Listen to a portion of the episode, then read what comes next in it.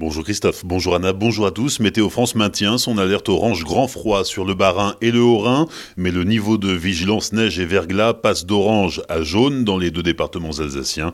L'école du Bonhomme et de la Schlourte sont rouverts aux poids lourds de plus de 3 tonnes 5, mais leur circulation reste interdite sur les routes des autres cols vosgiens.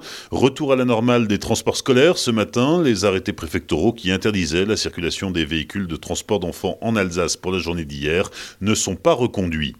Météo a aussi provoqué des perturbations sur les rails. Hier matin, sur l'axe Strasbourg-Bâle, deux aiguillages gelés au niveau d'Erstein ont été remis en service par des agents SNCF munis de chalumeaux. Malgré tout, sur cet axe, les trains circulent au ralenti. Dix nouveaux décès liés à la Covid-19 hier en Alsace. 1005 malades sont toujours hospitalisés, dont 123 en réanimation. La préfète du Bas-Rhin et l'agence régionale de santé renforcent le dispositif vaccinal dans le département du Bas-Rhin. Aussi, les centres de vaccination d'Aubernay et de Célestat vont évoluer en quittant des locaux de l'hôpital pour s'installer dans des bâtiments communaux plus spacieux.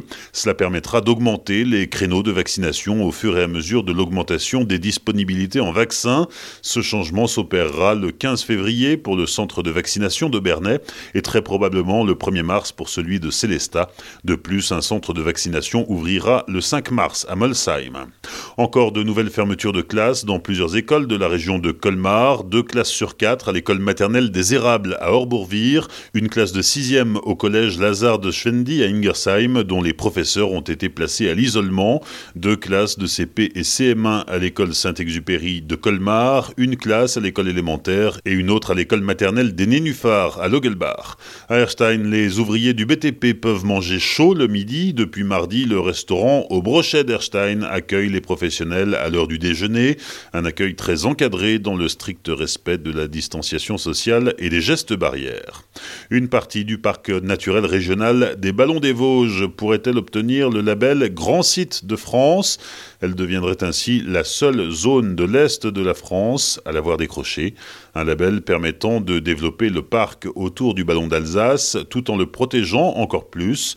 Les précisions de Laurent Seguin, président de la structure. L'opération Grand Site de France du ballon d'Alsace, c'est la seule du Grand Est de la France.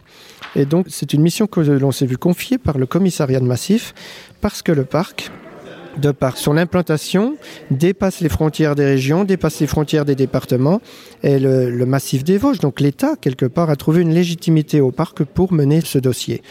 On va déposer la candidature dans le courant de l'année 2021 et après, ben, on va voir, on va attendre, on va avoir des audits et puis on espère avoir rapidement, le plus rapidement possible, un grand site de France sur le massif du Ballon d'Alsace avec aussi des questions qui vont se poser par rapport à la gestion des fréquentations, par rapport à l'amélioration de l'existant, par rapport à la suppression de points noirs paysagers. Donc un vrai programme qui se déclinera euh, en une quinzaine d'actions dans un premier temps sur ce territoire. Des propos recueillis par Pablo Desmar. Si le dossier venait à être sélectionné pour ce label, cela permettrait d'accélérer certains projets déjà engagés sur le territoire. Les lycées célestadiens préparent déjà la rentrée prochaine, mais avec l'épidémie, les traditionnelles portes ouvertes ne peuvent pas avoir lieu dans leurs conditions habituelles. Les lycées proposent donc des rendez-vous en ligne pour présenter leurs spécificités et renseigner les futurs lycéens. Plus d'infos sur les sites internet des différents établissements. Enfin, à Célestat, les commerces pourront ouvrir leurs portes ce dimanche, décision prise par la mairie pour soutenir le commerce local en ce jour de la Saint-Valentin. Les commerçants qui le souhaitent pourront donc accueillir de la clientèle. Bonne matinée et belle journée sur Azure FM, voici la météo.